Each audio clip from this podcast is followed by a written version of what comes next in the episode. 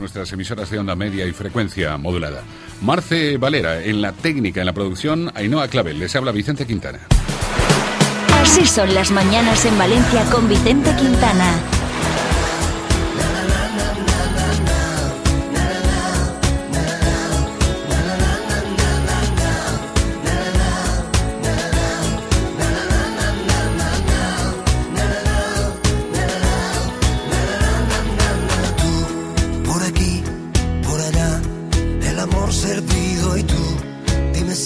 Empezamos hoy con la música de Sergio Dalma, que hoy estará en Valencia, imagino que en su hotel, ahora preparando el concierto de esta noche en Viveros. A partir de las 10 de la noche podremos ver a Sergio Dalma y eh, sus últimos éxitos. Por cierto, es uno de los artistas que más CDs, ahora que no se venden, pues uno de los que más está eh, vendiendo. Tiene casi 200.000 copias vendidos del último, del último de los CDs.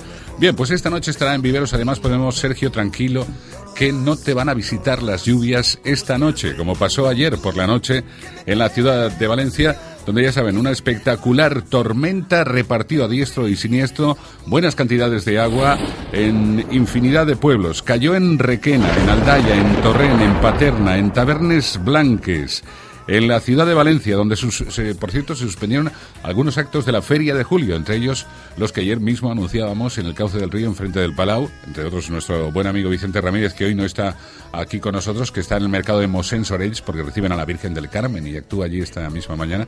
Bueno, pues ayer se, suspendió la actuación, que se celebrará el próximo martes ya tendremos tiempo de ir contándola.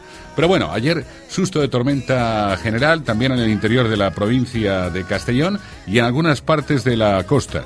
Lo más destacado fue el granizo. En algunos sitios eran avellanas lo que, lo que caía. Avellanas de hielo, claro, se entiende. ¿eh? Y también un recadito que nos dejó estas últimas tormentas, que por cierto han pasado, ya no las vamos a tener, pero es un incendio a las 2 de la madrugada en la Sierra d'Irta. Un incendio, además, en un sitio especialmente vulnerable, donde eh, ya casi todos los años tenemos que hablar de algún conato de incendio. Afortunadamente, se ponen todas las brigadas en marcha y lo consiguen atajar. De todas maneras, este, repito, ha empezado a las 2 de la madrugada y no tenemos noticias de que se haya controlado totalmente. Ahora conectaremos y tendremos información de última hora al respecto de cuál es la situación de ese incendio en un lugar muy delicado. Lo digo porque es una zona de paraje natural, y ya saben que ha llovido mucho esta primavera, hay mucho monte bajo seco y por lo tanto son las peores de las condiciones. Pero conoceremos en un momento cómo está la cosa. Y si ayer hablábamos de un robo curioso, que era el robo de puentes, hoy vamos a hablar de otro. Porque esto, la verdad, es que cada vez le están poniendo eh, más imaginación. Si ayer contábamos que se llamaban puentes de 30 toneladas, hoy tenemos que decirles que están muy preocupados los agricultores de eh, la Marjal de la Albufera, en Valencia. Eh, se han empezado a detectar en robos desde Sedaví hasta Silla de maquinaria agrícola en general. Van con un camión con pluma y se llevan la maquinaria entera, ¿eh? una trilladora, lo que pillan. ¿eh? Se cogen y se lo llevan. Tanto es así que el sindicato de la Marjal de Masanasa ha decidido pedirle al alcalde que cierre eh, la Marjal por la noche. Solo hay dos entradas, esto es relativamente fácil de controlar en el caso de Masanasa, y por lo tanto a partir ya, eh, en, próximas fechas, eh, creo que a partir de la próxima semana, desde las 6 de desde las 11 de la noche a las 6 de la mañana se pondrán candados y no se podrán entrar en la marjal de Masanasa. Es una de las medidas que están intentando tomar para que pues la gente no cometa este tipo de, robos. Y vamos ahora con una de toros.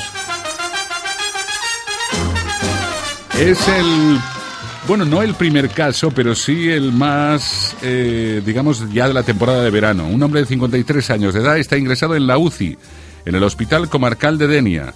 Pronóstico muy grave. Ha sufrido anoche, el- mejor en la noche del lunes, una aparatosa cogida en el Bous al Carrer de Pedreguer. Lo decimos porque empiezan los espectáculos taurinos, los espectáculos además de Bous al Carrer y ya saben, la máxima precaución, especialmente aquellos que no estén muy en contacto con este tipo de fiesta, porque va en serio. ¿eh? El toro no se para y puede ocasionar eh, todos los años, además, desgraciadamente, tenemos que terminar con alguna desgraciada noticia en este sentido. Y una noticia sobre todo también que tiene que ver con los toros, ya que tenemos la feria de julio a la vuelta de la esquina. Y por cierto, nuestro compañero Alfonso Sanfeliu a partir del lunes estará con nosotros para darnos la última hora de la feria de julio. Decir que Chiva va a construir una plaza de toros, va a coger a 3.500 personas. La verdad es que, Luis Agudo, buenos días. Hola. Chiva no es mal sitio para construir una plaza de toros. Hombre, es maravilloso. Dado que el maestro Enrique Ponce... A lo mejor lleva el nombre del maestro. Pues bien, no sabemos al final eh, eh, cuál será la iniciativa de ponerle el nombre, pero bueno, ya saben ustedes que Enrique Ponce es de Chiva, por lo tanto no es raro. Además, allí está el, toro de la cuerda y mucha afición al mundo taurino. Tendrá además 3.000, eh, para una capacidad de 3.500 personas, o sea que será una plaza, pues eso, pequeña para, para el pueblo, que bueno, puede estar eh, muy bien. Y aquí lo dejamos, vamos con otras noticias del día. Seguimos pendientes de ese incendio, del que ahora vamos a tener en un momento, esperamos, información eh, en directo. Pero de momento ninguna novedad, continúa todo. No, no, es un incendio que ha comenzado a las 2 y 10 de esta madrugada. Eh, creemos que por la zona que nos decían debe ser la parte recayente a Alcalá de Chivert, es en el término municipal de Alcalá de Chivert, que es eh, donde se concentra la mayor masa boscosa. Es decir, al sur de la Sierra Dirta. Exacto, hacia, hacia, el sur y hacia el oeste. Hacia, el oeste. Hacia, el oeste. Pero de todas formas eran datos eh, previsionales porque era cuando donde iniciaba el incendio esta mañana. La evolución del viento es la que determina luego la dirección de las llamas. Vamos a ver qué es lo que podemos decir sobre este asunto y lo que podremos escuchar in situ al conseller.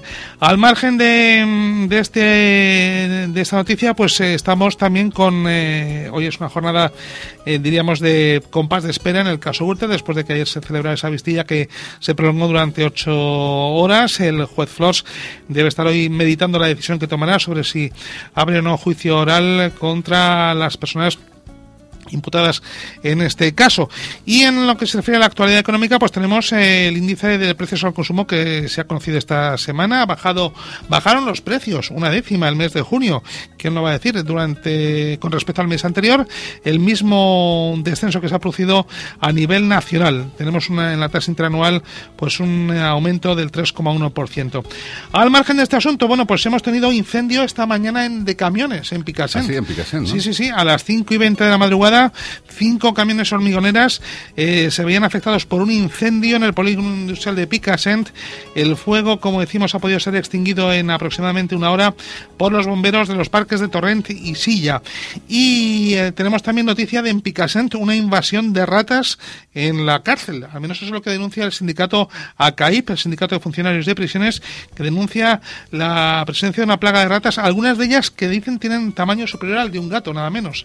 Eso, yo no sé, pero vamos, esas ratas hacía muchos años que no sabían por la albufera. Espera que tenemos noticia de última hora y conexión además con el conseller, el conseller de Gobernación, que ya está, eh, saben ustedes, está al frente de ese eh, equipo de fuerzas que está luchando contra el incendio en la Sierra d'Irta. Eh, don Serafín Castellano, buenos días. Buenos días. Buenos días, señor conseller. Por cierto, recuerdo que el año pasado, creo que era en julio, teníamos un mismo problema en la misma zona. ¿eh? Sí, efectivamente, hay determinadas eh, zonas pues que tienen una reiteración de incendios y por eso por nosotros eh, lo que reforzamos son las políticas de prevención, de vigilancia preventiva y sobre todo también pues las eh, medidas de legales contra los pirómonos y aquellos que realizan fuegos de manera intencionada o por negligencia manifiesta. De ahí que hayamos bajado ese porcentaje de los últimos años, pero que aún sigue siendo un porcentaje eh, pues eh, alto y que tenemos que seguir combatiendo. Y en este momento, eh, señor conseller, ¿cuál es, cómo está este incendio que empezaba la madrugada? Bueno, pues ya prácticamente desde las diez y media aproximadamente ya no tiene llamas. estamos, hemos ya perimetrado el incendio, estamos ya con las labores de enfriarlo. salió pues sobre las dos y cuarto de la madrugada en una zona pues en la cima de una montaña en el que tenía difícil acceso los medios eh, terrestres eh, al orto pues han salido los medios aéreos y como digo pues nos hemos podido hacer eh, rápidamente con el incendio que ya digo a partir de las diez y media pues está sin llamas y ahora pues estamos en lo que es las labores de poder enfriar el perímetro para que no hayan rebrotes en el mismo. O sea, quedamos por terminado este incendio y ahora estaríamos en esa fase de vigilancia, ¿no? Mm, siempre nosotros eh, una cosa es tener eh, sin llamas el incendio, luego por controlado y luego por extinguido. Nosotros ahí siempre, a pesar de que mediáticamente no es muy oportuno, pero siempre pecamos en exceso a la hora de controlar y extinguir, en el sentido de que hasta que no tenemos más garantías de lo que es el 100%, aún más del 100%, pues nunca lo damos eh, por controlado. Y por tanto, pero bueno, podríamos decir que, como digo, no hay ningún tipo de llama y no hay ningún tipo de peligro y, bueno, y vamos a seguir fieles a nuestra política eh, de darlo por controlado, pues eh, cuando en, a lo mejor otros lo dan por controlado de manera más, pero bueno, que yo creo que cada maestrillo tiene su librillo y nosotros queremos pecar por exceso que por defecto en este tipo de situaciones. Parece ser también, señor conseller, que el incendio lo ha provocado un rayo de la tormenta, ¿no? Sí, efectivamente. Lo primero, siempre que hay un incendio, es eh, apagarlo. Y luego, eh, eh, que siempre de manera inmediata, conforme está ya sistematizado dentro del protocolo de actuaciones de los incendios, pues ver las causas de investigación del mismo y todo apunta a que ha sido un rayo el que ha provocado este incendio.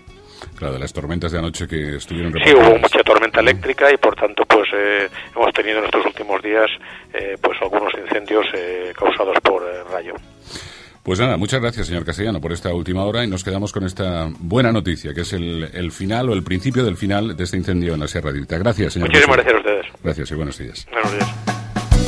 Bueno, pues ya lo saben, última hora que conocen en directo, ¿eh, Luis? Y solo estar atentos, claro, a partir de ahora en las próximas 12, 24 horas. Efectivamente.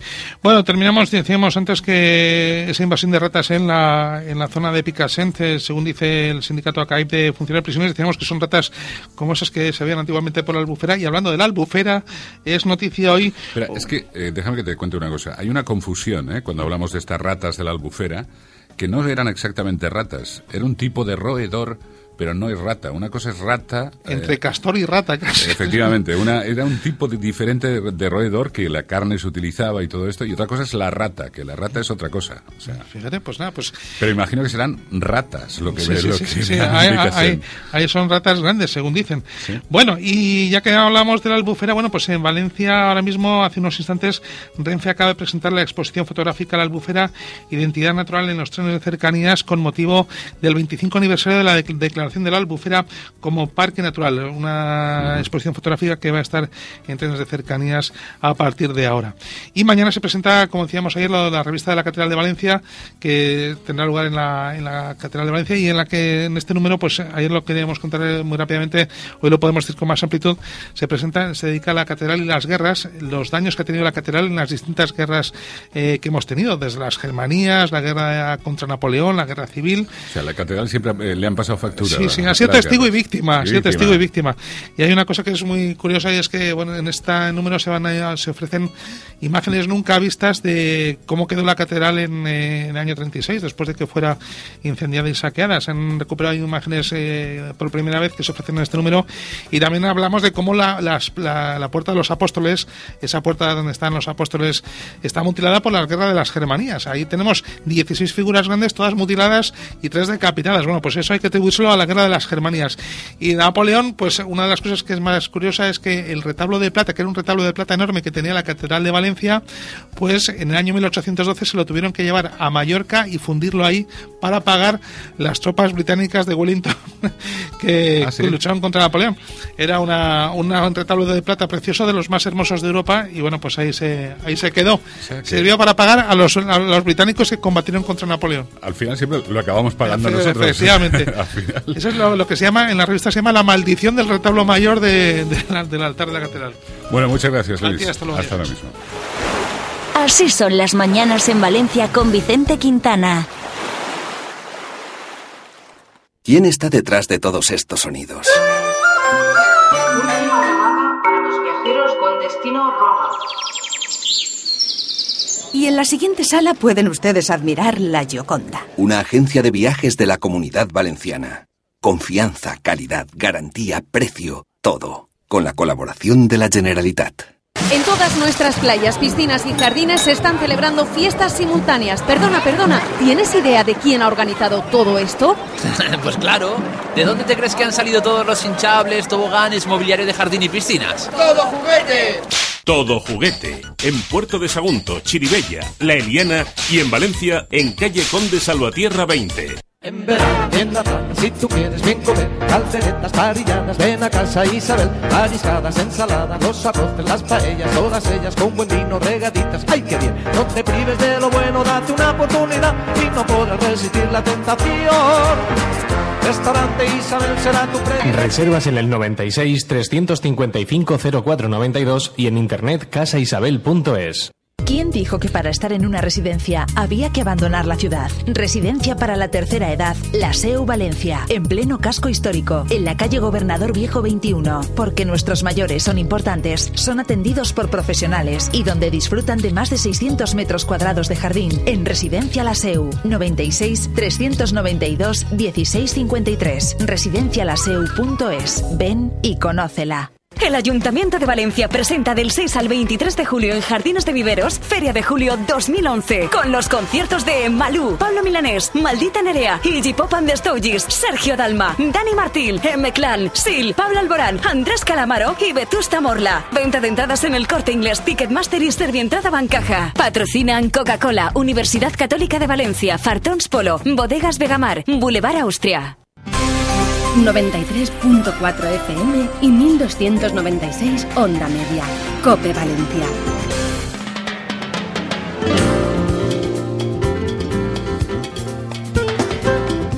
Así son las mañanas desde Cope Valencia, 21 minutos y medio para la una del mediodía. Nos visita el señor Venegas, como todas las semanas, eh, ya saben, gerente del Instituto Científico Capilar de aquí mismo en Valencia. Señor Venegas, buenos días. hombre. Hola, muy buenos días. Como siempre, un placer verle. Y es una aquí. satisfacción el, el conversar con usted y dirigirme a todos los oyentes de la COPE. Oiga, yo que lo conozco desde hace ya muchos años, usted mantiene una buena mata de pelo. ¿eh? Tiene- Afortunadamente Sí. doy fe precisamente de mis productos. Y precisamente ahora eh, venía eh, con el ánimo de hablar de una patología que lamentablemente se está extendiendo bastante dentro de las patologías capilares y es la alopecia areata.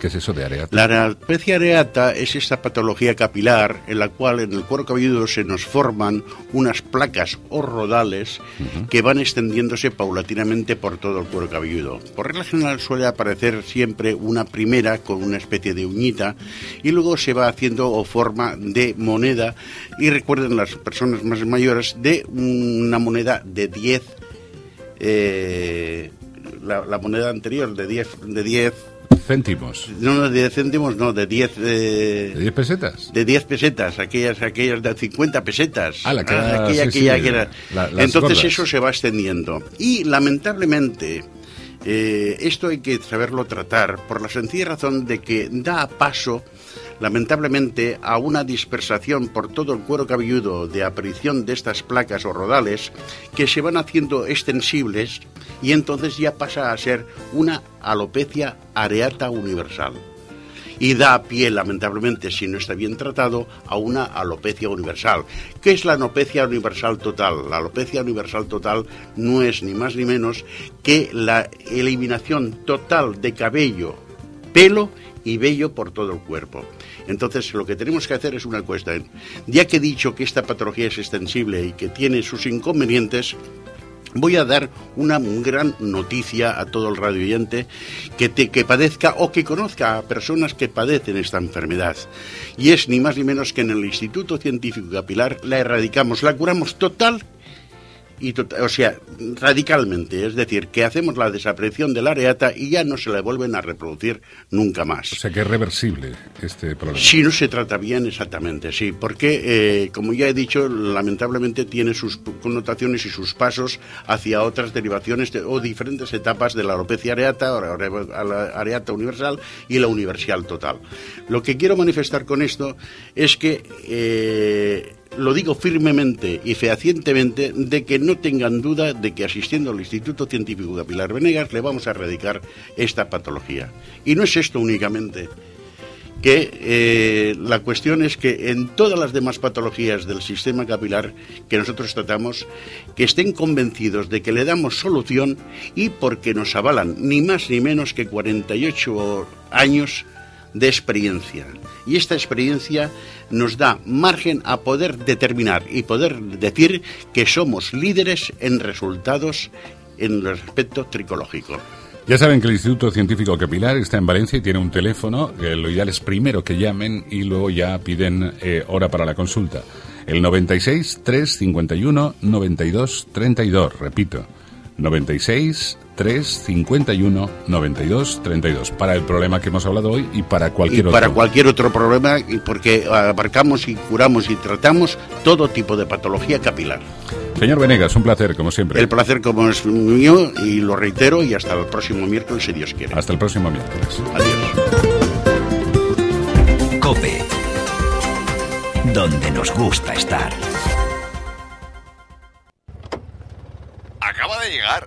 Se pierda la ciudad de las artes y las ciencias. Bueno, el Carmen, el Miguelete. Tiene usted además Le un gusta de conocer, es atento, educado, te lleva, te trae. ¿Quieres trabajar de taxista? Máximas garantías de trabajo. Infórmate en el Centro de Formación de la Asociación Gremial de Taxis 96 357 0164. Calle Músico Gómez 36 Bajo, Valencia. Oye, menudo tipo. Operación Bikini. ¿Dónde? En Atalanta, claro. Atalanta Sport Club Spa Ronda Norte, Avenida del Ecuador número 6. Teléfono 902 60 20 74. Cada noche en Popular Televisión, Deportes a tope con Paco Lloret. La actualidad, resumen y tertulias de los equipos de fútbol, baloncesto, tenis, balonmano de la comunidad valenciana. Popular Televisión está contigo y gracias a ti crecemos cada día. 93.4 FM y 1296 Onda Media. Cope Valencia. Así son las mañanas en Valencia con Vicente Quintana. Me pongo el sol al hombro y el mundo es amarillo. Y si llueve, me mojo. Y no me enojo porque no encojo. Una lechuga me basta y sobra para hacer sombra. ¿Y qué me importa si no me nombran? Limpio mi vagón de carga, duermo una semana larga. Como una porción de pizza y me vivo de la risa.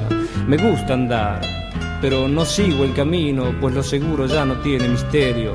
Me gusta ir con el verano muy lejos, pero volver donde mi madre en invierno y ver los perros que jamás me olvidaron y los abrazos que me dan mis hermanos. Me gusta. Me gusta el sol, Alicia y las palomas, el buen cigarro y las malas señoras, saltar paredes y abrir las ventanas, y cuando llora una mujer, me gusta el vino tanto como las flores. Y esta es la voz de Facundo Cabral, que ha sido desgraciadamente noticia este fin de semana. Ya saben que lo han eh, asesinado eh, unos sicarios que se dice que buscaban al empresario que le había contratado, pero al final él es el que ha terminado con las balas y con, vamos, y con su vida. Y, pero me acordaba de esta, de esta canción que canta, que podría ser, eh, no sé si música, un poco banda sonora de la historia que les vamos a contar. Una historia que tiene lugar en la ciudad de Córdoba, en Argentina. Ya saben que es la segunda ciudad de Argentina después de Buenos Aires. Tiene un millón trescientos mil, es algo eh, bastante más grande, un poco más grande que Valencia, ¿eh? y es uno de los centros urbanos importantes de, Argentina. En esa ciudad tiene lugar la siguiente historia que les vamos a contar, que es- está escrita por Jorge Lara, que es un español que vivió allí en Argentina muchos años y que luego ha vuelto a España. Jorge Lara, buenos días. Muy buenos días. Buenos días. Te trajiste un poquito de acento, eso sí. Sí, eh, una de las cosas bonitas de Córdoba era un acento mucho más reposado que el que normalmente conocemos del argentino, que es un poco más, Es verdad, sí, sí, es un acento más más... soberbio el porteño. En cambio, eh, somos más cantarines en Córdoba. Y digo somos porque me considero a muchos efectos cordobés. Estás cordobés y ahora vives en, aquí, en Valencia. Sí, en realidad llevo 30 años en Argentina y 30 aquí. O sea O que sea que tengo, estás- en este momento mi vida la tengo totalmente equilibrada entre las dos tierras que donde he nacido, donde he vivido y donde he vuelto.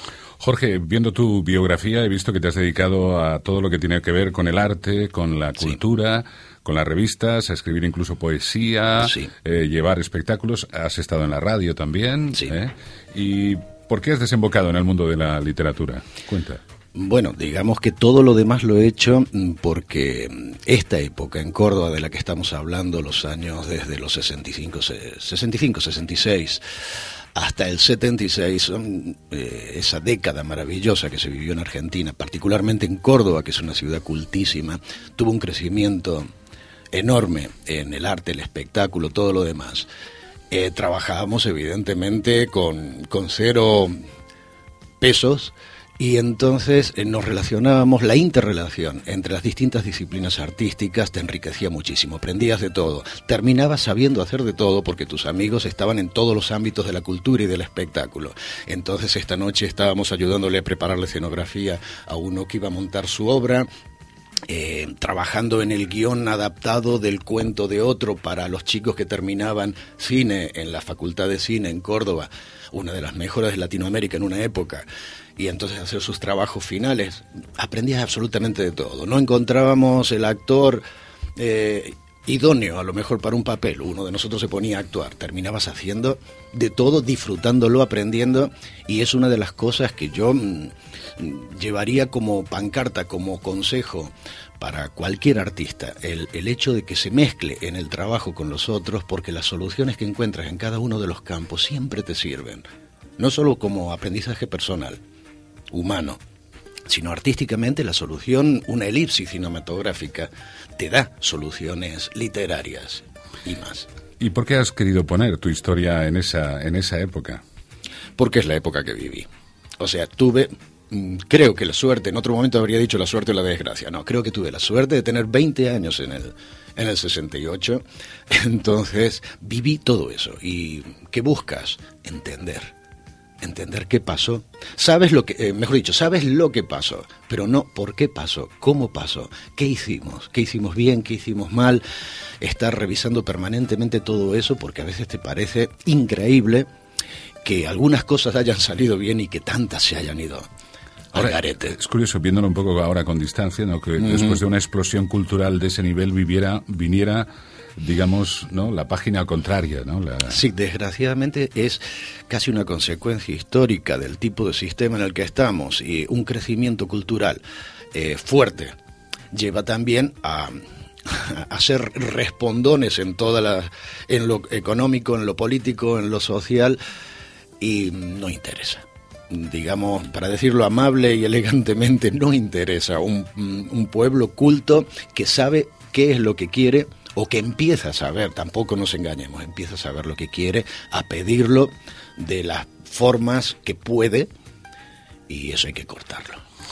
Y en esta historia del invitado, ¿eh? Eh, es una historia que se mueve entre las relaciones sociales de ese momento con diferentes puntos de vista. Cuéntanos esto que, has utilizado. Mm, es que los diferentes puntos de vista mm, lo sentí como algo absolutamente necesario porque sientes la responsabilidad de estar contando algo muy complejo, que a ti mismo te cuesta bastante evaluar, entonces mm, buscar esos distintos puntos de vista tranquilizan un poco, ¿no? Es, basarse en personajes que has conocido y tratar de que esos personajes te vayan llevando a ti a ver desde otros puntos, mm, desde otras posturas, desde otro sexo u otra experiencia, lo mismo que tú has vivido y entonces no quedarte exclusivamente con ese punto de vista que creemos que sabemos y que tenemos ciertas seguridades y vas descubriendo que hay mucho, mucho que revisar en todo ello. Entonces, las distintas voces y el dejar que los personajes, como ocurre aquí, busquen inclusive al protagonista todavía, porque no saben qué es, cómo es y por qué, hace a mí me ha ayudado a conocerme un poquito más ya que estoy reflejado, es lo de Madame Bovary, ¿no? Semois. Y muchas veces se piensa que Semois es Emma Bovary. No, todo el libro Bovary es Flaubert, ¿no? Entonces, somos todos nuestros personajes. Digamos que la búsqueda de honestidad eh, al narrar es tratar de asumir distinta, esos distintos puntos de vista. Bueno, parece que, o da la sensación que es un libro que has escrito despacio, ¿no? Que te habrá costado unos cuantos años. Me ha costado muchos años, lo, lo estoy escribiendo desde que llegué a España. Tenía, lo tenía, mm, eh, tenía un par de novelas escritas, pero los últimos acontecimientos después del golpe de Estado mm, me secuestraron todo el material, se quemó, desapareció. Desgraciadamente, e- e- esas cosas increíbles, sé que nunca podré escribir, mm, volver a escribir lo que tenía escrito en ese momento. Y bueno, eh, empecé absolutamente de cero, entonces he escrito todo un... Fui volcando alrededor de una historia de amor situada en esa época y ha crecido, crecido, crecido. A medida que piensas y que juegas, va, va creciendo. ¿A qué me dedico? A cerrar libros que sean legibles, físicamente legibles, pero en este momento sería, la saga puede tener alrededor de seis o siete libros que ya están en borrador. Entonces, este es el primero que he cerrado y he tenido la suerte que un editor en Barcelona dijo, bueno, vale, vamos con Vamos este. a probarlo. Exacto. Y estamos en, en ese momento, en que ha salido. O sea, que tienes el cartuchero cargado con otras balas, ¿eh? Sí, sí, sí, ya está el segundo listo, incluso en tratativas con el editor, él está conforme en publicarlo, va- simplemente le vamos a dar el tiempo de carrerilla a este, porque no, por no acumular y por saber eh, cómo responde el lector, ver cómo llega o no llega, y estoy te- terminando el tercero, que aunque uno cree que solo está cerrando y redondeando, siempre vuelve a extenderse y a lo mejor se verá otro más. Pero bueno, ese es el juego hermoso de la creación, ¿no?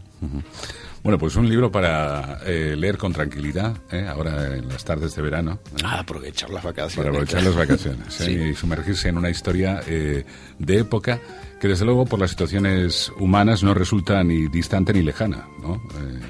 A, pesar de que la, No, no. la ciudad puede ser uno de los personajes también, ¿no? No, a mí todo esto del 15, del 15 de mes, me ha recordado muchísimo esa sensación de, mm, de efervescencia, una cosa que, que surge cuando a lo mejor eh, creíamos que la juventud estaba mucho más dopada, tontada, distraída y de golpe nos da otra vez un poco de esperanza el ver que se manifiesta buscando algo, que lo haga mejor o peor, que tenga soluciones para sus problemas o no, pero que los esté buscando, a mí me parece una cosa esperanzadora, ¿no?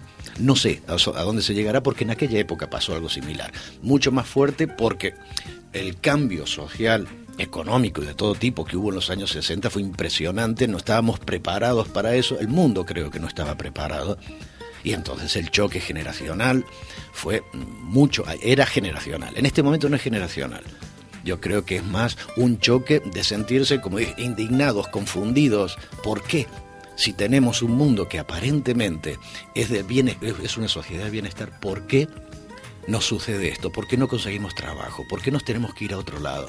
Todas esas preguntas del 15M a mí me han hecho sentir que no estamos tan lejos. Mira que han pasado años, ¿eh? Estamos a 50 años de aquello. Fue una revolución social en, en todo el mundo, porque, bueno, en, en este Sí, caso en claro. Argentina, pero fíjate en París, ¿no? Con el 60 de mayo. Aquí en España, pues con la consecuencia un poco diluida que tuvo, pero bueno, Vale. fue, fue genérico, ¿no? Sí, sí, sí, sí, sí, lo fue. Nosotros, a nosotros nos llegó, digamos, el coletazo del 68 y fue en el 69 en Córdoba. Es que, el, ah, digamos, lo que quiso ser una revolución social eh, en Argentina funcionó desde Córdoba. El centro fue Córdoba que tuvo tomada la ciudad por el pueblo espontáneamente durante tres días, teniendo el ejército, gendarmería y todo lo demás intentando recobrarla. Ya nos están haciendo señas. ¿a que sí, sí? que el, de- el tiempo. Oye, por cierto, ¿sigues el fútbol o qué? Sí, claro. Ah. Me gusta mucho y lo he jugado muchísimo tiempo. Habéis pasado, pero de, casu- De casualidad, ¿eh? porque, porque se ve que le han dado un poquito más de comodidad a, la pulga para que haga su juego. Bueno, es que necesita un poquito... de- Necesita que le pongan los compañeros adecuados y que le dé. Sí, sí, eh, se lo trata muy mal. Pobre chico, yo creo que se- la comparación con Maradona siempre va a ser un, un estropicio. Claro, claro. Es otra cosa. Ahora, la final puede ser increíble. Chile-Argentina, imagínense. Estaría bien, ¿eh? Estaría bien, ¿eh? Lo- Los, do- eh, los dos fichajes posibles del Barça ahí, no, y además está jugando muy bien Chile, ¿eh? Sí, sí, sí. Hay fútbol muy bueno.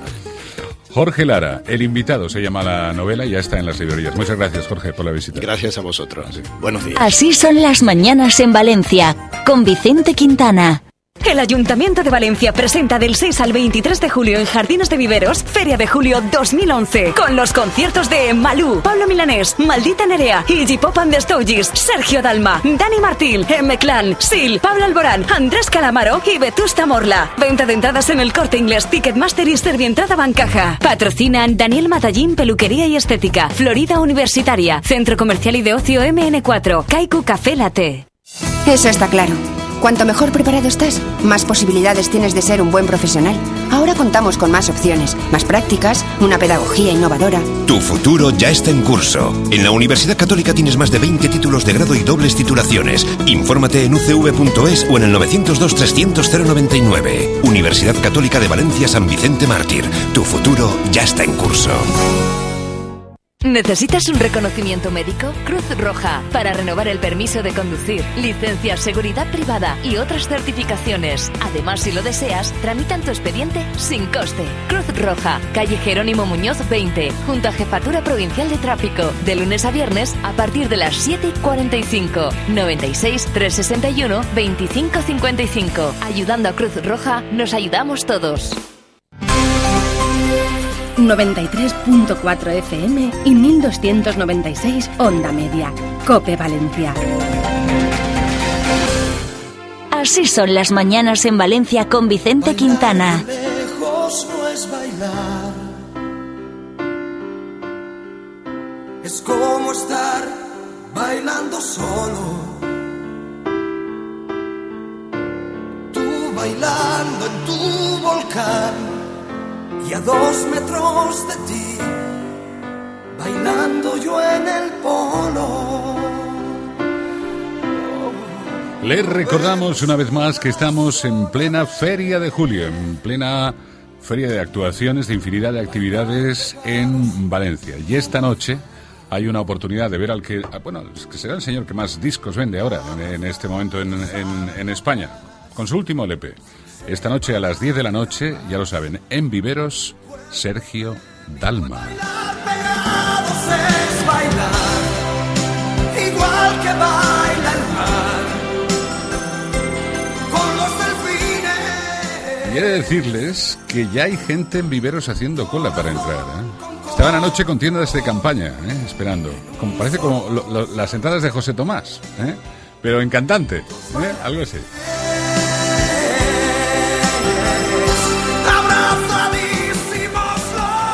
Ya lo comentamos mañana, pero mañana Dani Martín será el que llene el escenario de, de Viveros. ¿eh?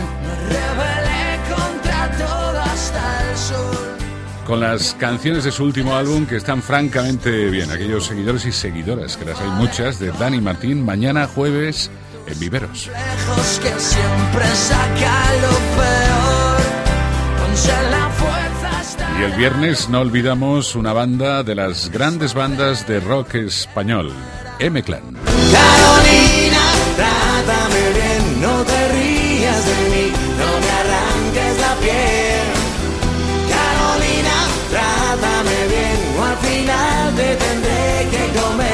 La banda murciana M-Clan con sus éxitos de, de- ya de toda la vida, porque parece, ¿eh? ya llevan unos cuantos clásicos arrastrándolos. Con ellos les dejamos hasta la una del mediodía, oímos las noticias y volvemos justo después.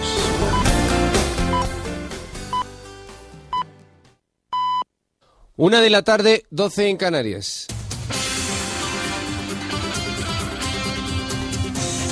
La palestra. Cope.es. Servicios informativos. Con Nacho Villa.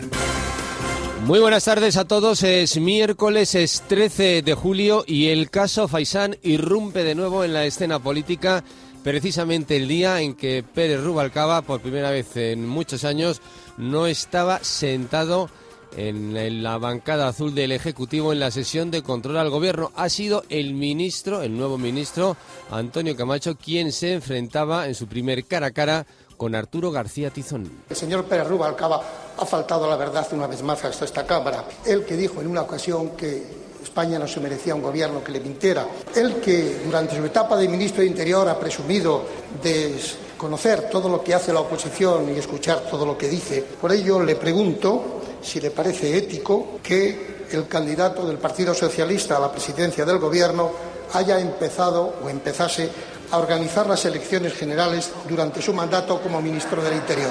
El Ministerio del Interior lo único que ha hecho es empezar a cumplir esa obligación legal que tiene de empezar a organizar los procesos electorales y, por lo tanto, ya no se trata de un problema de ética, que nunca estuvo en discusión en esta cuestión, sino que es un problema de responsabilidad. Se lo estamos contando por orden cronológico. Esto ocurría a primera hora de la mañana. Muy poco después conocíamos ese bombazo, como les decía. El caso Faisán vuelve al primer plano de la actualidad. Altos cargos policiales de Rubalcaba, cuando era ministro del Interior, serán procesados por colaboración con ETA. Mario Ordóñez, buenas tardes. ¿Qué tal? Muy buenas tardes. El juez Pablo Ruz ha finalizado la investigación de este caso y procesa a los tres imputados en el caso Faisán por los delitos de colaboración con banda armada o encubrimiento terrorista y revelación de secretos. El juez se inquina más por las pruebas aportadas porque cometieron un delito de colaboración con banda armada, aunque deja abierto a criterio de la sala de lo penal que el lugar de este sea el de encubrimiento terrorista por el que finalmente sean juzgados. Aquí está una de las claves porque el de colaboración con banda armada está penado con 10 años de cárcel, mientras que el de encubrimiento con un máximo de 3. Se trata del exdirector general de la policía, Víctor García Hidalgo, del jefe superior de policía del País Vasco, Enrique Pamies, y del inspector José María Ballesteros. El auto describe hasta 12 indicios de que estos cargos policiales avisaron a ETA de una operación contra su aparato de extorsión el 4 de mayo del año 2006. Del chivatazo a ETA vamos a hablar lógicamente en esta palesa, como también seguimos muy pendientes de la situación y de la crisis del euro. Estamos en la bolsa. Fernando Mañuco, buenas tardes. Hola Nacho, buenas tardes. Hoy los mercados recuperan cierta calma, operan ya sin esa enorme crispación que sufrieron ayer. Sube la bolsa, el índice IBEX 35 mejora un 0,5% hasta 9.650 puntos. La situación es también mucho más tranquila en el mercado de deuda y eso a pesar de que la agencia Moody's ha rebajado el rating de Irlanda hasta la categoría de bonos basura. La prima de riesgo de España mejora rápidamente, se encuentra por debajo de los 300 puntos básicos, muy lejos de los 377 que alcanzó ayer. Y la noticia del día aquí en la Comunidad de Madrid y más en concreto en la capital es que Madrid puede volver a ser candidatura olímpica, quiere por tercera vez intentarlo, lo ha dicho el alcalde Alberto Ruiz Gallardón. Aprobar la presentación al Comité Olímpico Internacional a través del Comité Olímpico Español de la candidatura para que la ciudad de Madrid organice los Juegos Olímpicos y Paralímpicos del año 2020. Así están las cosas en esta mañana. ¿Qué más cuestiones vamos a sacar ya a la palestra? Guillermo Vila, buenas tardes. Buenas tardes, Nacho. Anoche la banda terrorista ETA hacía público un comunicado en el que dicen que Bildu es un instrumento político para lograr el cambio político en el País Vasco. Hace unos minutos, precisamente, Bildu ha hecho público un documento en el que apoyan la demanda etarra de negociar y sus proclamas independentistas. Pachi López cree que lo que tienen que hacer es pedirle a ETA que desaparezca. Tribunales, cinco magistrados del Supremo confirman la existencia de indicios para juzgar a Garzón por las escuchas del caso Gürtel. Hoy hemos conocido también ya en clave económica el dato del IPC. El índice de precios de consumo bajó una décima en junio en relación al mes anterior. La tasa interanual cayó hasta el 3,2%. En Así son las mañanas de Buruaga ha estado hoy la presidenta de Castilla-La Mancha, María Dolores de Cospedal, ha insistido en que el déficit de su región cuadriplique la media del país. Su predecesor en el cargo, José María Barreda, también en la COPE, ha negado estos datos y le ha pedido que asuma su responsabilidad. Deportes Cope. Santi Duque, muy buenas tardes. Hola Nacho, buenas tardes. Novedades en el caso Fábregas con declaraciones cruzadas entre Barcelona y Arsenal. En los azulgranas ha sido Xavi el que ha hablado de la situación de SES, del que ha dicho que está sufriendo mucho y que ya ha hecho todos los pasos y gestos posibles para salir. Sin embargo, el Arsenal no cede y su técnico Wenger ha dicho que la única manera de que Fábregas se vaya es diciendo públicamente que es infeliz en el club inglés. Mientras el Madrid sigue ejercitándose en Los Ángeles de cara al primer amistoso de pretemporada, ayer Mourinho reconoció que al equipo le falta un 9, aunque a la hora de elegir parece que está más cerca de Bayor que Neymar o el Kun. Siguen llegando caras nuevas a la Liga Española. En media hora comenzará la presentación de Marcelo Bielsa como nuevo entrenador del Atleti de Bilbao y en el Tour Ciclismo hoy undécima etapa previa a la gran etapa pirenaica de mañana. Actualidad de la mañana, esto se llama La Palestra. Volvemos como siempre a la una y media en la COPE. Seguimos conectados. Cope.es. Servicios informativos. 24 horas de radio. 24 horas de información online. Empresario, si para pagar menos en tu empresa llamas a un experto, pues para asegurar tu flota de coches, haz lo mismo. Porque con el nuevo seguro de línea directa, si tienes una flota de 6 a 25 vehículos, ahorrarás hasta un 10% respecto al precio de tu seguro anterior. Línea directa, 902-123-197. 902-123-197. Una compañía Bankinter.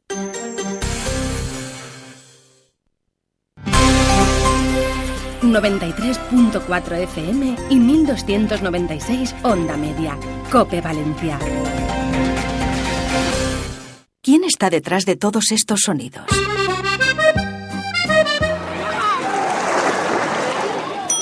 Sean muy bienvenidos. Aquí tienen sus llaves.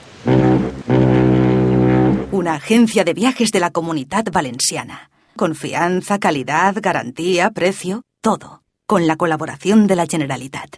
¡Espartanos! ¡Vamos a las rebajas Factory Colchón! Colchón viscoelástico por solo 129 euros. Estos son las rebajas a lo bestia de Factory Colchón. ¡Hey, taxi! ¿Dónde vamos? ¿Dónde puedo ir a renovarme mi carné? Pues no hay duda. A Cermeval, el centro médico de los profesionales del volante. Allí encontrará el mejor servicio, amplio horario. En Cermeval lo solucionan todo por ti. Si necesitas un certificado médico, ven a Cermeval, Mora de Rubielo 6, 963 80 30 93 o entra en cermeval.com. ¿Necesitas un reconocimiento médico? Cruz Roja, para renovar el permiso de conducir, licencia, seguridad privada y otras certificaciones. Además, si lo deseas, tramitan tu expediente sin coste. Cruz Roja, calle Jerónimo Muñoz 20, junto a Jefatura Provincial de Tráfico, de lunes a viernes a partir de las 7 y 45. 96 361 2555. Ayudando a Cruz Roja, nos ayudamos todos. Disfruta este verano en el Hemispheric de la película en gran formato Nacidos para ser libres. Un documental entrañable donde conocer de primera mano a los pequeños elefantes y orangutanes huérfanos y a las personas que los salvan, cuidan y luego devuelven a su hábitat natural. Acompáñanos a conocer el gran viaje de su vida. Esta ciudad es otro mundo. Ciudad de las artes y las ciencias. Generalitat. En verano, en la playa, si tú quieres bien comer, calceretas parilladas, ven a casa Isabel, mariscadas, ensaladas, los arroces, las paellas, todas ellas con buen vino, regaditas, ¡ay qué bien! No te prives de lo bueno, date una oportunidad y no podrás resistir la tentación. Restaurante Isabel será tu premio. Reservas en el 96 355 0492 y en internet casaisabel.es. Popular Televisión está contigo y gracias a ti crecemos cada día. Más de 350.000 telespectadores siguen a diario nuestra programación llena de entretenimiento, información y actualidad. Según Cantar Media, El Faro y Deportes a Tope son vistos cada día por más de 100.000 personas. Popular Televisión está contigo y gracias a ti crecemos cada día.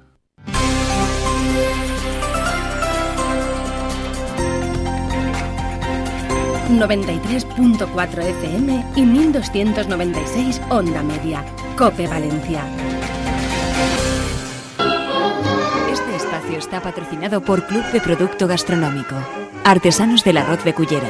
Plan de dinamización del producto turístico de Cullera. Cocinero, cocinero, enciende bien la candela y prepara con esmero un arroz con habichuela. Ese tocará otro día, el arroz con habichuelas, porque de arroz hablamos en este espacio, aunque hoy la receta de hoy es el arroz con gambas al curry. Así que, Eduardo Casanova, ¿Qué tal? Me encanta el arroz. toma nota. Toma nota que este no lo has Ah, hecho ¿esto para nunca. hacerlo yo? Hombre, a ver, esto, claro, esto es Ya. para hacerlo tú. Te voy a invitar. Ya saben ustedes que el arroz es uno de los alimentos básicos de la dieta mediterránea, es fuente de hidratos, de carbono complejos y a- además apenas contiene grasa. Además es muy fácil de cocinar y se puede acompañar pues de gran número de alimentos. Y Cullera además cuenta con un club gastronómico de artesanos del arroz, un club que está dentro del plan de dinamización del producto turístico de Cullera. Bueno, y este club nos trae cada día un buen plato de arroz, uno de los alimentos básicos de la dieta mediterránea. Así que si todavía eh, no han comprado, miren en la nevera a ver si tienen los ingredientes y se deciden a eh, a hacer el arroz que hoy les proponemos y que nos va a contar Ainhoa Clavel. Ainhoa, bienvenida, ¿qué tal? Buenos días, ¿qué tal? O sea que Además, dime, Eh, Cogemos la cesta de la compra.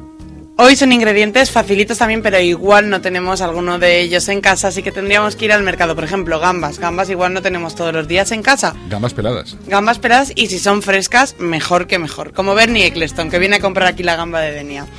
Eh, os cuento, necesitaríamos 200 gramos de arroz tipo bomba, si puede ser, una cebolleta fresca, un cuarto de gambas peladas, como comentábamos, cuatro cucharadas de aceite de oliva y una cucharadita de curry en polvo. Y esa pizquita de sal que siempre nos viene bien. ¿Cómo se elabora esta receta tan fácil? Bueno, pues sofreímos primero la cebolleta cortada en trozos muy pequeñitos, le echamos un chorroncito de aceite de oliva y esa pizquita de sal. Cuando la cebolleta ya esté bien pochadita, entonces cuando añ- añadimos el arroz y dejamos sofreír unos instantes. Cuando vemos que el arroz ya está cogiendo color y la cebolla sigue pochándose, vertemos un vaso de arroz vamos a ver, no, vertemos, vertimos dos vasos de agua por cada uno de arroz. Eso es. Entonces, es el doble de la medida de arroz que habíamos echado. Eso, ¿eh? No sé si me he explicado muy bien, pero Sí, es que sí, sí. como esto es de hacerlo, ya cuando ustedes lo hagan lo verán. El doble de agua que de, que de arroz. Que de arroz, efectivamente. Eh, y a continuación, cuando ya tenemos el agua, el arroz y bueno, y esa cebolla ya pochadita, añadimos una cucharadita de curry, un poco de sal y dejamos hervir a fuego suave durante 15 minutos. Des- eh, luego echamos las gambas ¿no? y el poquito de perejil picado. Y ese ya es el toque perfecto para dejar en nuestra cazuela, eso sí, siempre tapada para que el arroz, bueno, pues vaya cogiendo consistencia, cinco minutitos para que repose y servimos en el momento. Eduardo, ¿has tomado nota? Sí, pero yo lo voy a hacer de otra forma, ¿eh? Yo la gamba las pondría antes para que cogiera un poquito el arroz de sabor a gamba. ¿Ves? ¿Ven? Le daré mi Aquí- punto, le daré aquí mi ya toque. las variedades. Le daré Eh, mi toque. ¿qué- ¿Quieres decir, las sofreirías, las gambas? Sí, Yo las echaría un poquito antes, cuando la cebolleta ya estuviera sofrita, eh, un poquito antes casi que el arroz. Sí, para Que se tuvieras- quedan feas luego. Sí, se Sí. quedan feas, bueno. Se Pues deshacen mira, un poquito. Un día nos lo hará Ainhoa y si le sale bien, ya luego me atrevo yo. Bueno, pues hasta aquí el arroz con gambas al curry. Gracias, Ainhoa. A mí me gusta con tenedor. Pues yo prefiero la cuchara. No importa cómo, lo verdaderamente importante es dónde. El arroz en Cullera. Club de Producto Gastronómico. Cullera. Artesanos del arroz. culleraturismo.com. ¿Y tú cómo lo comes? Plan de dinamización del producto turístico de Cullera. De noche, de fiesta, de diario. Para lucir, para enamorar, para embellecer. Para cualquier ocasión. Porque cualquier momento es bueno para una joya de orero, joyeros. Descubre nuestras marcas, nuestras piezas nobles, elegantes, de diseño y sorprendentes.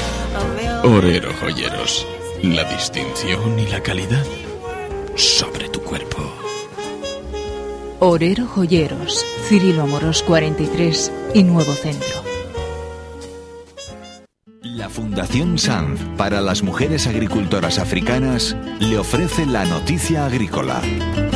El Gobierno de España informó formalmente a la Comisión Europea, a través de la Secretaría de Estado para la Unión Europea del Ministerio de Asuntos Exteriores y Cooperación, acerca de la situación provocada por Francia tras las declaraciones de un miembro de su gobierno en las que anunciaba controles sobre los melocotones españoles con el fin de comprobar su calidad. Por su parte, eh, la Comunidad Europea ha garantizado a España que seguirá el asunto con la máxima atención por si las declaraciones del secretario de Estado se concretan en acciones por parte de las autoridades francesas. Asimismo, el Gobierno de España mantiene un exhaustivo control que no se produzca obstrucción alguna a la entrada de productos españoles cuyos controles de calidad van más allá de los exigidos por la propia Unión Europea. En caso de que las autoridades francesas actúen sobre los envíos de productos españoles, se plantearán las oportunas protestas formales, por un lado bilaterales y por otro, en su caso, ante la comunidad económica, en función de la reglamentación sobre la libertad de circulación de mercancías en el territorio comunitario. Fue una información de la Fundación Sanz para las mujeres agricultoras africanas. Más información en sanzhermanos.com.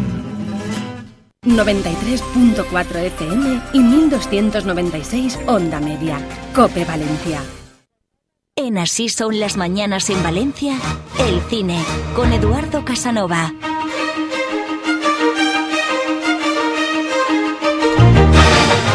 El cine que hoy, ya saben, puede ser un buen plan. Es miércoles, es día del espectador, por lo tanto las entradas son un poquito más baratas. Buen momento para ir al cine, Eduardo, y a ver qué nos recomiendas. Bueno, de lo que haya, siguen estando en cartel películas que me imagino que ya habrá visto todo el mundo, pero que se mantienen por su calidad y porque están teniendo repercusión. Y eso que entraron en los cines un poco de tapadillo, ¿no? Una de ellas es un cuento chino.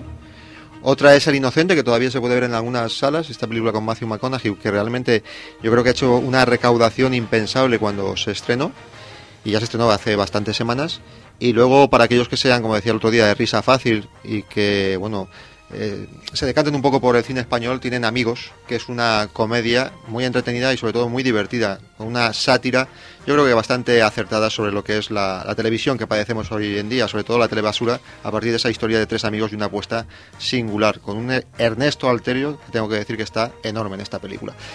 Y luego, para aquellos que busquen sensaciones diferentes, pues mira, tenemos por ejemplo Principiantes. Es un melodrama romántico, de aires poéticos, intimistas, que tiene más pozo de lo que aparenta realmente y cuyo mayor reparo es que el estilo narrativo que aplica a la historia puede alejar un poco al espectador de lo que realmente quiere transmitir. Es la historia de un joven dibujante, deprimido, solitario, que se enamora en una fiesta de, de una chica. A partir de ahí va recordando también lo que fueron los últimos días con su padre enfermo de cáncer, que además cuando se quedó viudo, pues le confesó a su hijo que realmente él siempre había sido homosexual.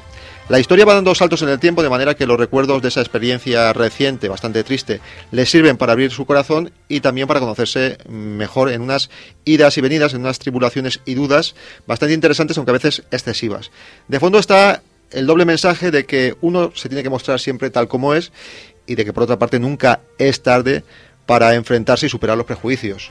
Eh, su puesta en escena está cargada de, simbolismo, donde subyace el optimismo y la vitalidad, a pesar de que hay situaciones que realmente son bastante tristes y melancólicas, pero está, ya digo, ese fondo, ese contraste, que además cuenta con unas interpretaciones notables de dos buenísimos actores. Uno de ellos, un veterano sin discusión, como es Christopher Plummer, eh, que desde que hizo Sonrisa y Lágrimas, bueno, ha hecho muchísimas más cosas y sigue en plena forma interpretativa. Y otro, actor más joven, el escocés Iwan McGregor, que también raya a gran altura, bien acompañados por Goran Bisnick y por Melanie Loren, que era esta chica que hizo Malditos Bastardos o El Concierto.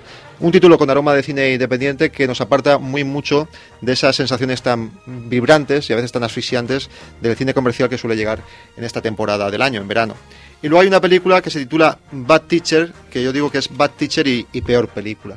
Es una de las eh, historias más infumables que he visto yo en las últimas semanas o en los últimos meses. Una comedia que causa vergüenza ajena, entre otras cosas porque pone en la pantalla a un grupo de personajes que son auténticos tarados patéticos. Tampoco ayuda nada el, el eje argumental, porque todo gira en torno a la protagonista, que es una profesora que está obsesionada con operarse de los pechos, que no tiene método alguno de enseñanza y que encima en sus tiempos libres pues fuma marihuana.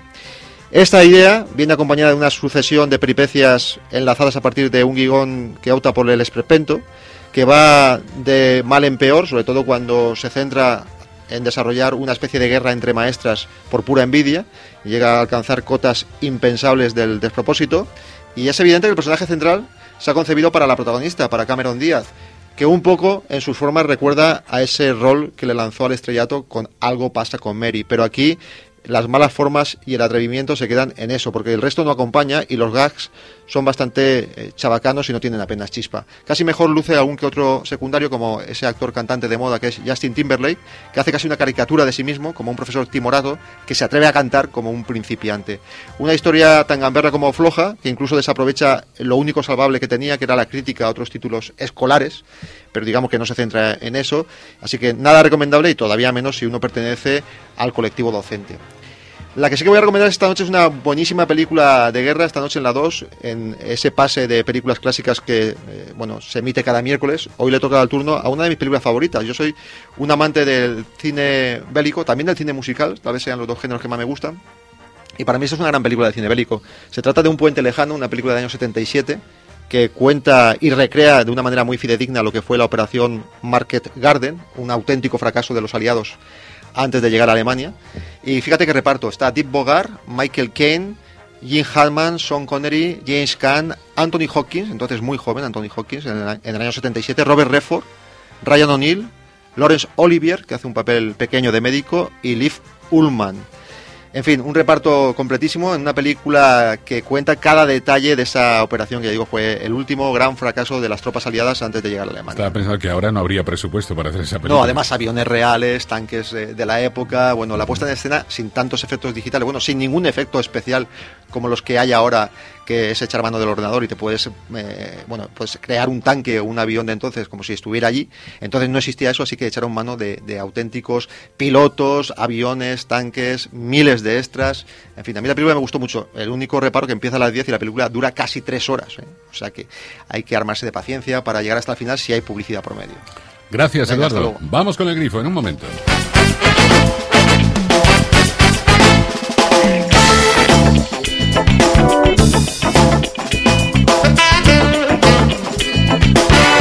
Tiempo de las llamadas y tiempo de las opiniones. Ahora le tocan, ya saben, a los oyentes de este programa que tienen su minuto y con libertad pueden hablar de aquello que les parezca. Dos líneas abiertas a partir de ahora. 963532835 y 963532836. Primera llamada. La tenemos ya en nuestra mesa. Vamos allá. Hola, buenos días. Hola, buenos días. ¿Con quién hablamos? Con Vicente de Valencia. Diga usted, Vicente, diga. Oye, pues mira, yo quiero mm, eh, manifestar que estoy muy indignado. Estoy muy indignado porque eh, ETA ha hecho coincidir su, su último mensaje precisamente con el aniversario del asesinato de Miguel Ángel Blanco. Estoy muy indignado por lo que dice el mensaje, porque se reconocen triunfadores. Estoy muy indignado porque Pascual Sala, eh, en compañía de otros, y Zapatero le han abierto las puertas a Bildu, que como vemos es el instrumento político de ETA. Estoy muy indignado porque mucha gente eh, se ha callado y ha mirado para otra parte. Y estoy muy indignado porque a los indignados oficiales les importa un pimiento el, terror, el terrorismo y las víctimas cuando dicen que quieren mejorar la democracia. ¿Qué democracia hay en el País Vasco? Cuando la gente tiene que salir huyendo de allí. Me parece que la sociedad española debería estar indignada por estos temas más que por otras cosas. Muy bien, Vicente, dicho queda. Gracias. Por Muchas gracias. Gracias. Más opiniones, más llamadas en el grifo. 963532835 y 963532836. A ver, espera. Sa- Sabes que este fin de semana, este viernes concretamente, se estrena la última película de Harry Potter. ¿eh? Harry Potter y las Reliquias de la Muerte, la segunda parte. En Esta 3 pelicu- en 3D, ¿no? Sí, en 3D también se puede ver. Esta película se rodó ya hace mucho tiempo. ¿Tú sabes que ha estado haciendo Daniel Radcliffe, que es el protagonista desde entonces, desde que acabó de, de rodar la película hasta ahora? ¿Qué Pues mira, ha estado haciendo un musical. Es una reposición de un musical de los años eh, 60 que se titula Cómo triunfar sin pegar ni golpe. Y el otro día recibí el disco de este musical que además ha tenido un montón de, de premios y reconocimientos, varias nominaciones a los premios Tony. Y no canta nada mal. O sea que, que Daniel Radcliffe no solamente hace magia en la pantalla, sino también en, en el escenario. Canta, bastante, escenario. canta bastante bien. Por cierto, ahora que dices esto de cantar, ¿sabes que viene a actuar al Teatro Olimpia? Eh, creo, que no es- creo que es la semana que viene. El que es el doble oficial o uno de los dobles oficiales de Elvis Presley. El que hace el espectáculo en, Las Vegas. ¿eh? Eh, bueno, ha actuado muchas veces en Las Vegas y ahora ha iniciado una pequeña gira por Europa. Porque, claro, Elvis nunca actuó en Europa y entonces pues él ahora está haciendo la gira que el otro nunca hizo. Pues cómo tendrá la pelvis. Eh, ya ves. El doble de Elvis. tanto moverle. Vamos con más llamadas, más opiniones. Buenos días. Hola, buenos días. Sí, ¿con quién hablamos? Eh, con, Francisco Rubiero Valencia. Don Francisco, eh, baje usted un poquito la radio y así le oiremos mejor. Ajá, o sea, está bajo. Bueno, nada, Vale, diga. Diga, diga. yo soy socialista, yo no me arrepiento de nada de lo que está haciendo el Partido Socialista. Creo, creo, creo que vamos, o sea, por, por el buen camino para todos los españoles, de que yo no comprendo tanta crítica. O sea, de que, verdad, no me lo puedo creer, ¿eh? Desde que estamos sacando a España de todos sus problemas, nada. O sea, de- de- de- no sé, que no puedo decir nada más, ¿eh? Muy bien, Francisco. Nada, Pues nada, gracias por llamar. nada, por, Venga. por ustedes, ¿eh? Buenos días. El grifo y dos líneas abiertas. Invitamos además a que sea utilizado por todas aquellas personas, incluso que estén pasando su tiempo de verano aquí, que estén en la playa, pues como ahora hay móvil, no hay ningún problema. Ya saben, 9, 6, 353, 28, 35. 9, 6, 353, 28, 36. Siguiente opinión en el grifo. Buenos días. Hola, soy yo, Sí, ¿con quién hablamos? con Luisa. Diga usted, Luis. Yo sí que me mantengo de hablar por lo menos una vez simplemente a la semana. Muy Aunque bien. esta señora que habló dijo que era una lástima, pues la verdad que sí, porque tantas cosas tenemos para decir que casi necesitaríamos los, seis, los siete días de la semana. Simplemente es para decirle a este buen señor que acaba de hablar, o se ha tomado un whisky de buena mañana y aún le dura la resaca, pero decir el pobre hombre este que estamos en la... eh, eh, que vamos en el camino bueno, ¿a dónde vamos? Vamos a la Real Porra, porque vamos, este hombre no sé lo que pasa. Yo digo, este señor se ha bebido un whisky y todavía lo está paladeando porque es imposible que con todos sus sentidos diga que vamos muy bien. Pero ¿dónde vamos bien? Dios mío de mi vida, llevo un nervioso que estoy bailando sola, pero del nervioso que tengo. Buenos días, señores. Nada, buenos días, Luisa. Más llamadas, más opiniones. Buenos días. Hola, buenos días. ¿Con quién hablamos? Con Azucena. Diga, Azucena. Mire, yo quería apoyar al primer indignado que ha llamado para decir lo de, lo de ETA, que me parece muy bien todo lo que ha dicho y creo que tenemos que apoyar mucho más eso y moverlo bastante más. Y también para decirle al segundo, que como dice la señora que acaba de llamar muy graciosa, lo del whisky, que sí, que desde luego que se lo ha debido de tomar, porque si con 5 millones de parados, con lo que está cayendo y con que nos están quitando todas las libertades de, religión, de expresión, de, de, todo, vamos, y de enseñanza, si con eso vamos bien, pues no lo sé. Igual es que el mundo, o nosotros somos extraterrestres o es que han bajado ellos. Y solamente eso quería decir. Muy bien, Azucena, gracias. Gracias por llamar. Más llamadas en el grifo. Hola, buenos días. Hola, buenos días. ¿Con quién hablamos? Con Inmaculada. Diga usted, Inmaculada. Decirle que con el primer señor que ha llamado, totalmente de acuerdo. Y con el segundo, totalmente en desacuerdo. Solo eso. Muchas gracias. Nada, gracias a usted, Inmaculada. Adiós. Gracias por llamar. Más llamadas en el grifo. Hola, buenos días. Hola, buenos días. ¿Con quién hablamos? Con Carmen. Diga, Carmen. Mire, yo estoy con el señor primero que ha llamado, ¿vale? Pero, señor, no se preocupe que usted si va al, al, al plaza de ayuntamiento y, a- y allí usted acampa, a usted por estar indignado, su indignación no es tan importante como los indignados del 15M. Entonces, apoyarle, decirlo, y al otro señor que ha llamado, pues la verdad es que nos pone los nervios de punta, porque seguro, seguro que lo está haciendo perfectamente el señor Zapatero. Mira que lo está haciendo bien con los 5 millones que hay de parados y con todos los problemas que hay, que no lo sabemos todo lo que hay en los bancos y en todos los sitios. Muchas gracias. Muy bien, a usted por llamar, Carmen. Más opiniones en el grifo. Buenos días. Hola, buenos días. ¿Con quién hablamos? Soy otra vez Francisco Robio. Francisco, ¿otra vez qué quiere decir? ¿Que ha llamado usted antes? Sí, claro. Es que no se pueden llamar dos veces por el programa, Francisco. ¿Eh? No. No, dos veces en el mismo programa no, no, no se puede llamar. ¿Eh? Bueno, pero, bueno, que nunca le que tengo que contestar a esas personas que van Bueno. contra mí. Sí, pero tendrá que llamar usted otro día, ¿eh? porque hoy tenemos que repartir el tiempo un minuto para cada uno, ¿de acuerdo? Venga, Vale. gracias, gracias por llamar. 963532835 y acabado en 6. Vamos con la, la última de las llamadas. Hola, buenos días. Hola, buenos días. ¿Con quién hablamos? Alfonso. Diga usted, Alfonso, diga. Mira, no, es que le llamo, es que el otro día vino una chiquita suiza aquí de eso del intercambio. Sí. Y bueno, y hablan, eh, viendo aquí Valencia un poquito, lo de las mierdas de los perros, pues le pareció que estaba Valencia muy sucia. En fin, yo dije que había otras cosas, ¿no? Yo le dije, pues estaba paella y tal. Total, que me iba a tomar una paella y luego a ver al torrente y ya se le pasó todo. Nada, era decir eso. vale, hasta luego. Hasta luego. Creo que la, la paella al final ¿eh? Y torrente ha dicho también. sirvió para traerla al, al redil. Dijo, bueno, sí, paella, ya lo de las, esto de los perros me da, me da igual. Bueno, todo no va a ser malo, claro. Hombre, claro que no. Y tenemos, yo creo que muchísimas cosas mejor que, que en Suiza. Seguro, seguro, seguro. Bueno, aquí lo dejamos, pero mañana volveremos a la hora de siempre y con nue- nuevos temas, nuevas cuestiones eh, de, la- de las que hablar. Por cierto, es, ayer eh, ocurrió a cinco millas de la costa del Cabo de San Antonio, en Denia, pues esto que se chocaron un pesquero y un yate de lujo. Vaya, con lo grande que es el mar. ¿eh? Efectivamente, es lo que te iba a decir. Mira que por espacio no será. ¿eh? Pues ahí estaba, no sé quién iba más despistado de los dos. Hay que dejar preferencia, desde luego, a los que a los veleros. Pero también hay veces que el que va en el velero eh, está en Se ha ot- tomado un whisky también. o está en otro sitio o está mirando. Bueno, luego ya la Guardia Civil del Mar ya decidirá quién es de los dos tiene la culpa. A ver qué estaba mirando cada uno. Afortunadamente todo acabó en susto y en, y en chapa, nunca mejor dicho, en fibra de vidrio en este caso. Volvemos mañana, que lo pasen bien. Aquí les esperamos. Así son las mañanas en Valencia con Vicente Quintana. Una y media de la tarde, doce y media en Canarias. La Palestra.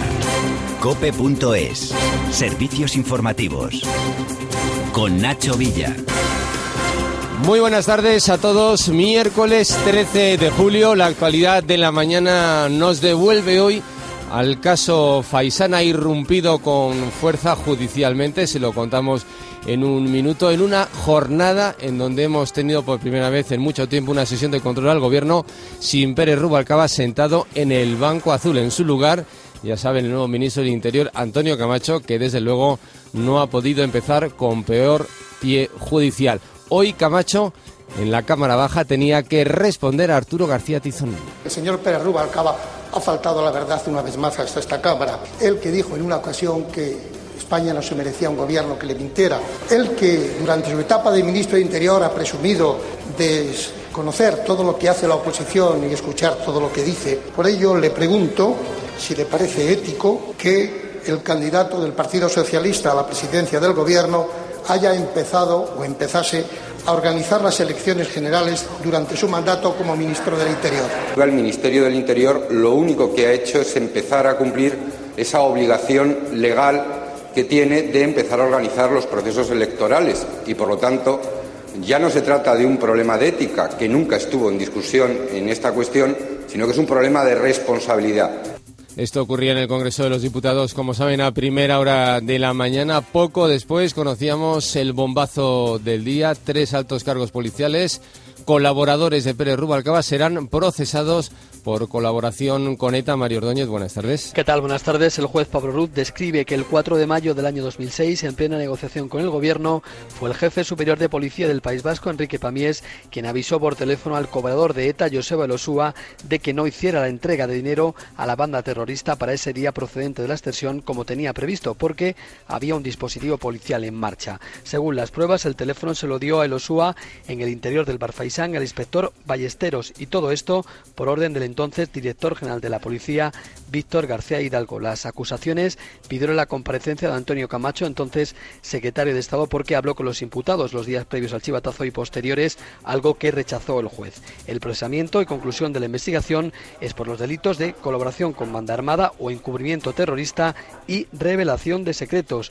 Aunque el juez se inclina por la colaboración, deja a criterio de la sala penal que finalmente se les procese por encubrimiento, lo que cambiaría mucho la situación porque colaboración está penado con 10 años y encubrimiento solamente con 3. Gracias, Mario. Como ven, como les decía antes, el ministro de Interior no empieza como empiezo. Si Rubalcaba ya no estaba sentado en ese banco azul que le han llevado a tantas mañanas de control sobre el chivatazo. Quien sí ha hablado del chivatazo es el Partido Popular. Lo ha hecho Soraya Sáenz de Santa María. Una decisión judicial de las más graves que hemos eh, conocido en nuestra nuestra democracia. Y es que el equipo íntimo de Rubalcaba y de Antonio Camacho ha sido procesado quizá por el delito más grave que se le puede atribuir a quien tiene una obligación fundamental en el Ministerio del Interior, luchar contra ETA.